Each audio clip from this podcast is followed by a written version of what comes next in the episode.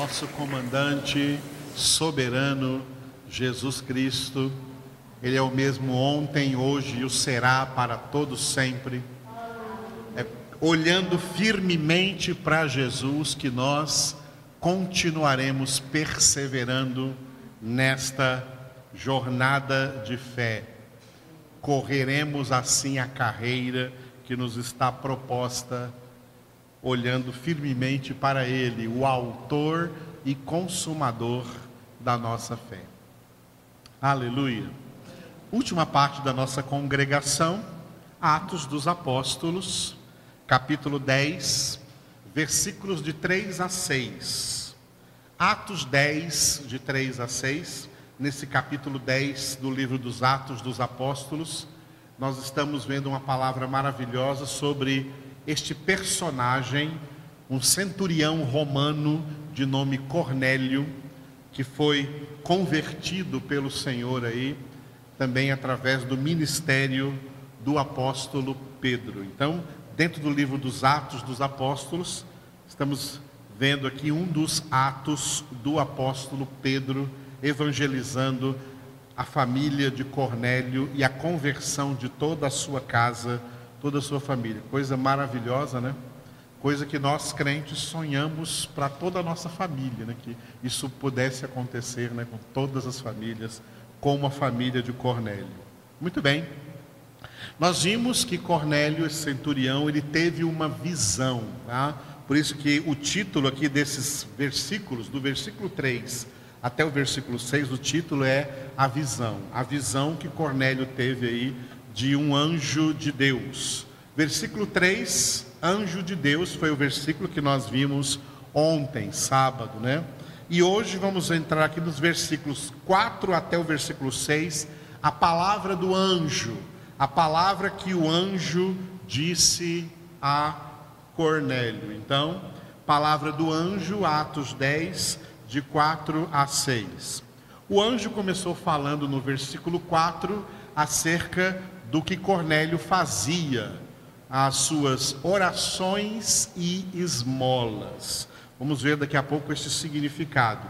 E versículos de 5 a 6, o anjo de Deus, o anjo do Senhor, orientou a Cornélio para chamar Simão, que estava numa cidade vizinha, cidade de Jope, para que ele viesse anunciar a Cornélio o evangelho de Cristo Jesus.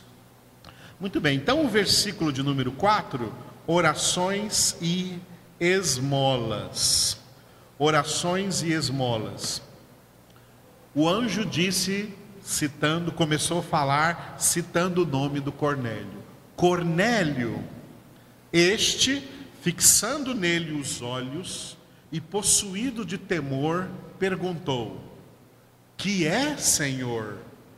E o anjo lhe disse: as tuas orações e as tuas esmolas subiram para memória diante de Deus.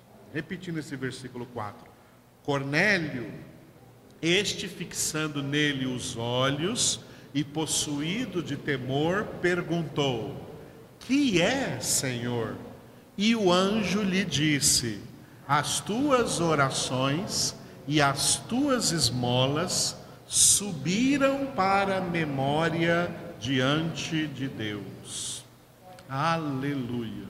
Bom, completando o que nós começamos a falar ontem, Cornélio estava tendo uma manifestação angelical.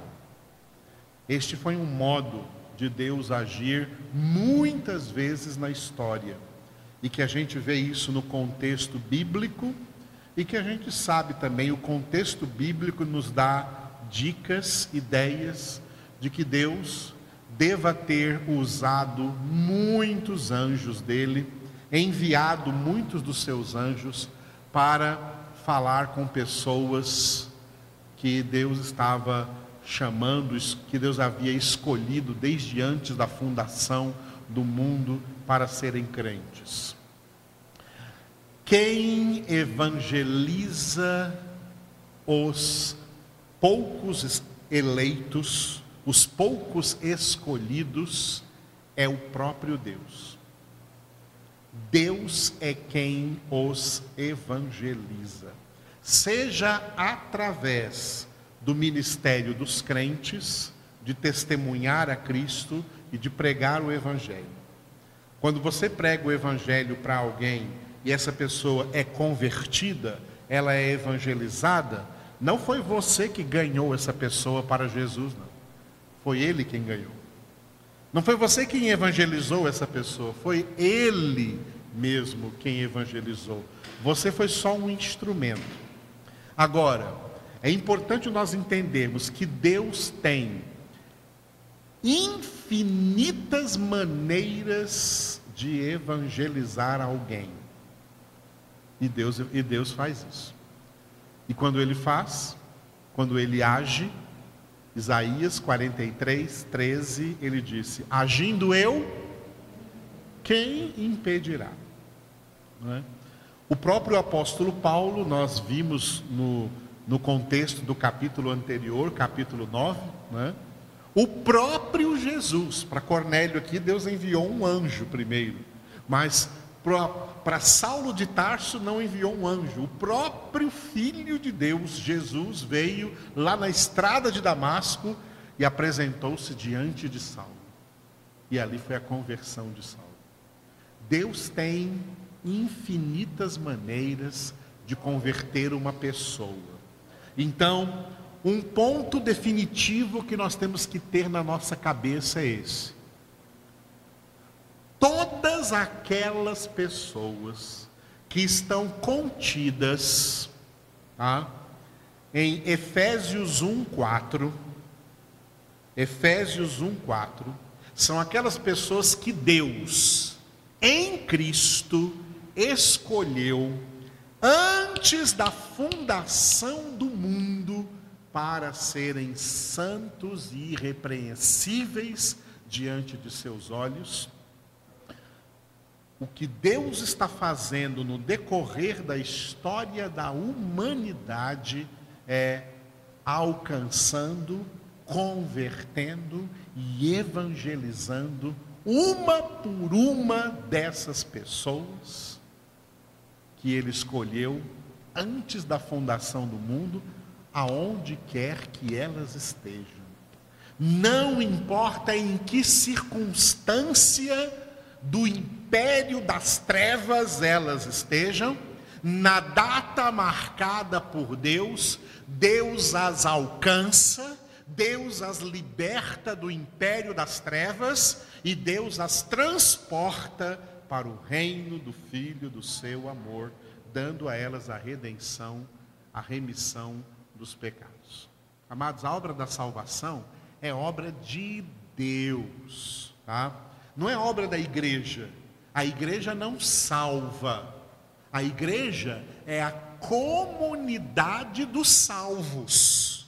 E que, como comunidade dos salvos, pode agregar as infinitas maneiras de Deus evangelizar alguém, pode agregar e deve agregar o seu testemunho de salvação e o seu conhecimento de salvação pela pregação do Evangelho, e por isso Jesus disse para todos nós, em Marcos 16, 15: indo por todo o mundo, corrija bem na sua Bíblia, Jesus não disse ide, ele disse indo, indo por todo mundo, porque esse é o sentido, aonde quer que você vá neste mundo, pregue o Evangelho a toda criatura sem se importar com quem vai receber ou quem não vai receber. Quem crer e for batizado será salvo, quem não crer será condenado. Em outra passagem, Jesus disse: Quem vos ouve, a mim ouve, quem vos rejeita, a mim rejeita. A conversão das pessoas não é da nossa alçada é da alçada de Deus. É Deus quem converte. Não é nenhuma igreja que converte, não é nenhum pastor que converte, não é nenhum pregador que converte, é Deus quem converte. A forma como ele faz isso é a multiforme sabedoria de Deus que eu estava ensinando aqui na sexta-feira no nosso seminário. A, a multiforme, Deus não tem uma forma, Deus, Deus tem muitas formas, por isso é a multiforme sabedoria de Deus. Até esse momento aqui do versículo 4 que nós estamos lendo aqui, né, sobre esse personagem Cornélio, não tinha chegado na casa de Cornélio nenhum evangelizador, nenhum discípulo, nenhum cristão tinha chegado lá ainda para pregar para Cornélio. O primeiro que chegou lá foi um anjo de Deus, Deus enviou um anjo.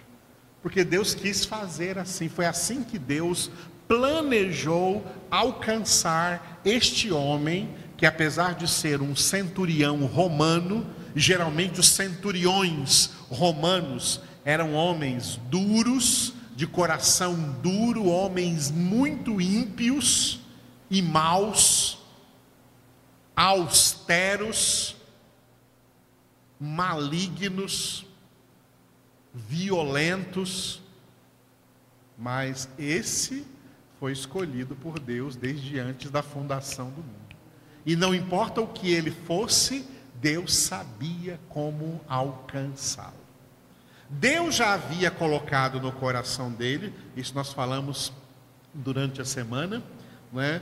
uma coisa muito importante, é o que Deus faz com os eleitos.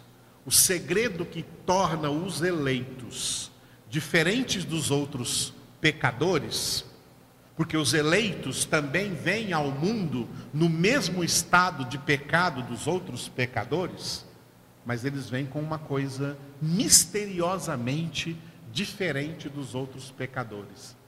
Deus coloca neles, Deus implanta nos eleitos uma semente chamada temor, o temor de Deus. Por isso, o temor do Senhor, como nós vimos em Provérbios 1:7, é o princípio da sabedoria.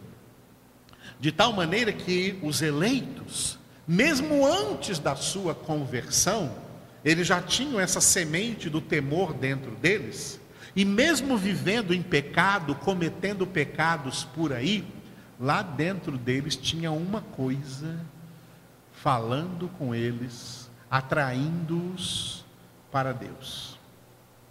É o temor de Deus. Cornélio tinha isso. E Cornélio levou esse temor de Deus tão a sério, ele não conhecia quem era esse Deus que ele temia. Ele não conhecia o evangelho desse Deus, a palavra desse Deus, mas ele sabia, ele tinha certeza que esse Deus existia e ele era temente a Deus, porque a semente estava lá dentro dele. E ele pensava com a sua própria cabeça, ele devia pensar: eu tenho que fazer alguma coisa. O que será que esse Deus quer que eu faça? Eu tenho que fazer alguma coisa. E a primeira coisa que veio na cabeça dele foi dar esmolas e fazer determinadas orações por quem necessitava. Coisa boa. Mas olha que interessante, ele fazia isso sem ser convertido não era ainda convertido. Mas fazia isso porque tinha uma semente dentro dele chamada o temor do Senhor. Eu já preguei o Evangelho para muita gente no mundo, para muita gente aqui no país, no Brasil, e eu vi a diferença quando eu estava pregando para alguém que não tinha nenhum temor, e quando eu pregava para alguém que tinha um temor de Deus dentro delas. Só essas pessoas que tinham temor de Deus é que se rendiam diante de uma pregação do Evangelho. As que não tinham, não se rendiam, não se dobravam de forma alguma. Eu pensava, essas pessoas estão resistindo a Deus? Aí Deus me ensinou, não, eu é que estou resistindo a elas. Porque Deus resiste aos soberbos mas dá graça aos humildes. Esses humildes são aqueles que, mesmo sendo pecadores, têm uma semente do temor de Deus dentro deles. Uma semente que fez um político corrupto, isso eram os publicanos, como Zaqueu, quando soube que Jesus ia passar por aquele lugar ali em Jericó, perto da sua casa, ele subiu numa árvore, no sicômoro, para vencer ali a multidão que passava, e ele não poderia enxergar, porque ele queria ver quem era esse que ia passar ali. E de repente Jesus diz para ele: Zaqueu, desce depressa, porque convém que hoje eu entre na tua casa. Zaqueu era um publicano, que significa hoje para nós isso? Um político corrupto. Mas Deus tinha colocado nele uma semente de temor, e foi por esse temor que Jesus entrou na casa dele. E quando Jesus entrou na casa dele, Jesus nem falou dos pecados de Zaqueu. Mas Zaqueu já viu seus pecados, porque quando Jesus entra na vida, o pecador vê seus pecados. E ele confessou e disse para o Senhor: Senhor, eu tomei uma decisão, eu vou devolver quatro vezes mais tudo que eu roubei. Já pensou se os políticos corruptos do Brasil fizessem isso? Eu vou devolver quatro vezes mais tudo que eu roubei. E Jesus falou: Está vendo? Este aqui também é um filho de Abraão. Por isso eu vos digo que a salvação hoje entrou em sua casa. Deus tem infinitas maneiras de alcançar quem Ele quiser alcançar. É isso que Ele já fez na história até hoje. Ele está fazendo isso agora na história presente que nós estamos vivendo. E é isso que Ele vai fazer até o fim da história da humanidade. Deus vai alcançar os seus eleitos, seja como for. Nem que seja clamando através de uma pedra. Como Jesus disse: se eles se calarem, as pedras clamarão. Deus sabe como alcançar quem Ele quiser alcançar. Ele está alcançando aqui o Cornélio. E isso é uma maravilha a gente, a gente entender isso. Cornélio então vê esse anjo. Era três horas da tarde, ele estava em oração, e na sua oração ele viu esse anjo. E pelo que o texto nos diz, não foi uma visão assim de cunho espiritual, mas uma visão assim física, com os olhos mesmo, olhos físicos. Deus fez este ser espiritual, que é um anjo, que é um ser invisível, tornar-se visível diante de Cornélio. Por isso que o texto diz que Cornélio fixando nele os olhos e, claro, né, possuído de temor, imagina como Cornélio estava, né, possuído de temor. Que é, Senhor? O que, que o Senhor quer me dizer? Eu estou doido para aprender que, que o senhor quer me dizer? Cornélio estava aberto para ouvir o Evangelho e até agora não teve ninguém para dizer para ele o Evangelho. E o primeiro é um anjo, e o anjo diz para ele assim: primeira coisa, a primeira mensagem de Deus para você, Cornélio, é essa: olha, as tuas orações e as tuas esmolas subiram para a memória diante de Deus. Amados, tudo o que os homens fazem na terra sobe diante de Deus.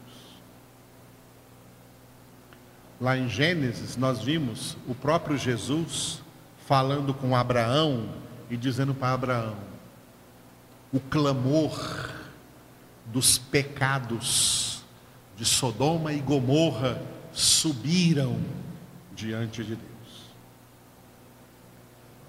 Tudo que os homens fazem na terra sobe diante de Deus.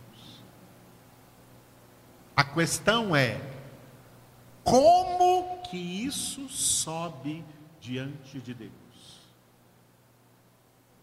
Sobe de maneira negativa ou sobe de maneira positiva. a maioria das coisas que a humanidade faz na terra sobe diante de Deus como odor pecaminoso, como mau cheiro do pecado. No Antigo Testamento, as orações foram representadas pelo uso do incenso. Por isso que no culto da antiga aliança tinha o altar do incenso, a fumaça que subia, que nós até cantamos agora mesmo a música, a fumaça que subia representava as orações. Diante de Deus sobe tudo. Mas a maioria das coisas que sobe diante de Deus é o clamor do pecado da humanidade. São as abominações do mundo sobem diante de Deus. E é por isso que está escrito no livro dos Salmos, Salmo 7, versículo 11, que Deus fica irado todos os dias. O mesmo Deus que, conforme Lamentações 3, renova as suas misericórdias cada manhã, é o mesmo Deus que fica, sente indignação todos os dias, fica irado todos os dias, porque o cheiro pecaminoso das abominações da humanidade estão sempre subindo diante de Deus. Por isso, Oséias 4 diz que o Senhor tem uma contenda contra os habitantes da terra, porque nela não há verdade, não há amor e não há conhecimento de Deus. É só mentira, violências, brigas, homicídios, arrombamentos. É isso que sobe da humanidade diante de Deus. Mas, de vez em quando, a história conta, a Bíblia conta, e a história conta, que sobe diante de Deus alguma coisa justa, alguma coisa boa, alguma coisa positiva, alguma coisa que chega a fazer algo que chama a atenção de Deus, que é o que o anjo disse aqui, ó, as tuas orações, orações de um homem ainda não convertido. As tuas esmolas, uma boa ação de um homem ainda não convertido, mas que no seu coração fazia isso não com sentimento, um sentido de autojustificação, porque senão não chegaria bem diante de Deus. Quem faz qualquer uma dessas coisas no sentido de tentar se autojustificar, não é bem recebido nada disso diante de Deus. Se isso, se as orações de Cornélio, as esmolas de Cornélio subiam diante de Deus, como memória diante de Deus, coisa que Deus gosta de se lembrar, de guardar na sua memória, porque é uma coisa boa que está subindo diante dele, é porque não eram orações e nem obras auto-justificadoras que as pessoas tentam fazer para cauterizar a sua própria consciência, que as pessoas querem fazer com segundas, terceiras, quartas, quintas ou milésimas intenções. Mas as orações e as esmolas que Cornélio fazia, ele fazia por puro temor de Deus que ele tinha e que ele queria conhecer esse Deus e que ele queria saber como servir a esse Deus e como ele não sabia como, era assim que ele já o servia sem ainda conhecer ao Senhor.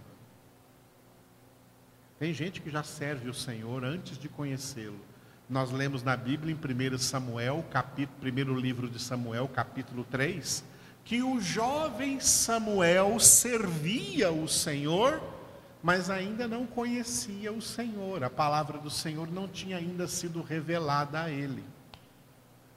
Mas depois que a palavra do Senhor foi revelada, né, o testemunho de Samuel ficou gravado num versículo que Samuel nunca deixou cair por terra uma única palavra do Senhor. Samuel, jovem, sendo jovem, né?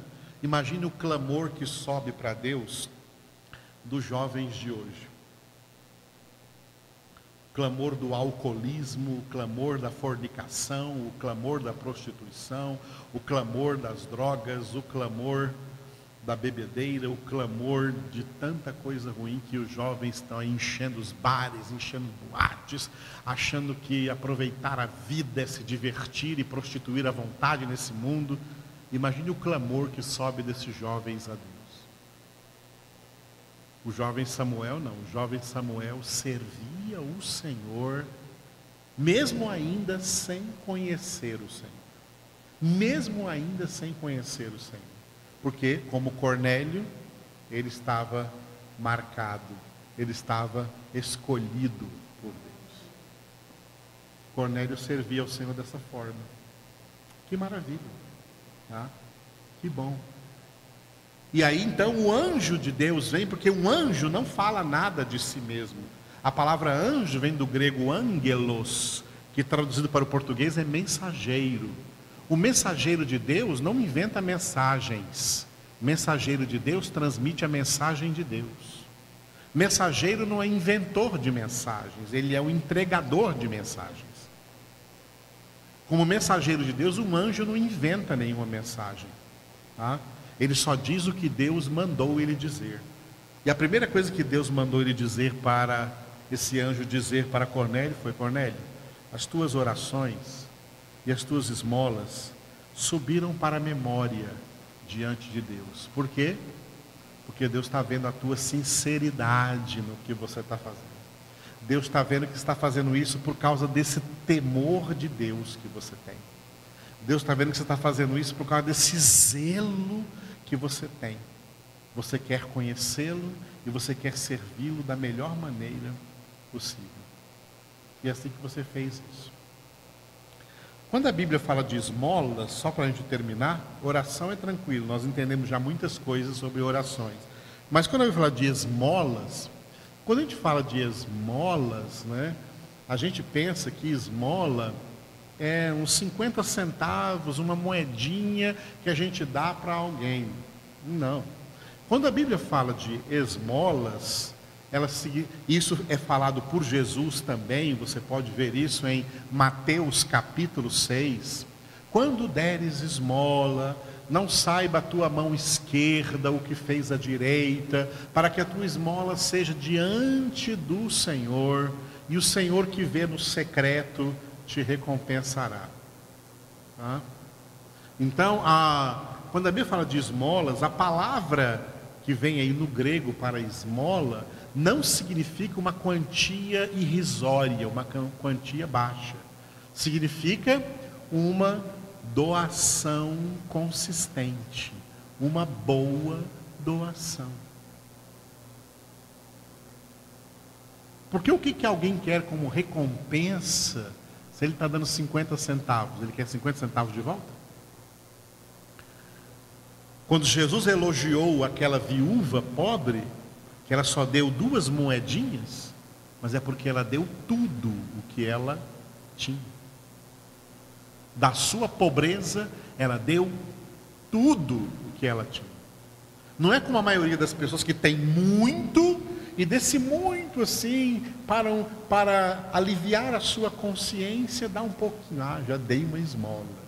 Então, fala a palavra esmola, a primeira coisa que vem à nossa cabeça é pouca coisa.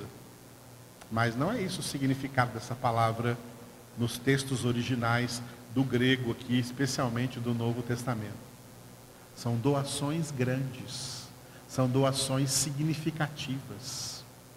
Doações como aquelas que Davi, você lê no livro, nos livros, nos livros das crônicas, no segundo livro de Samuel, no livro das crônicas, Davi dizendo: Eu não vou dar ao Senhor uma oferta que não me custe nada.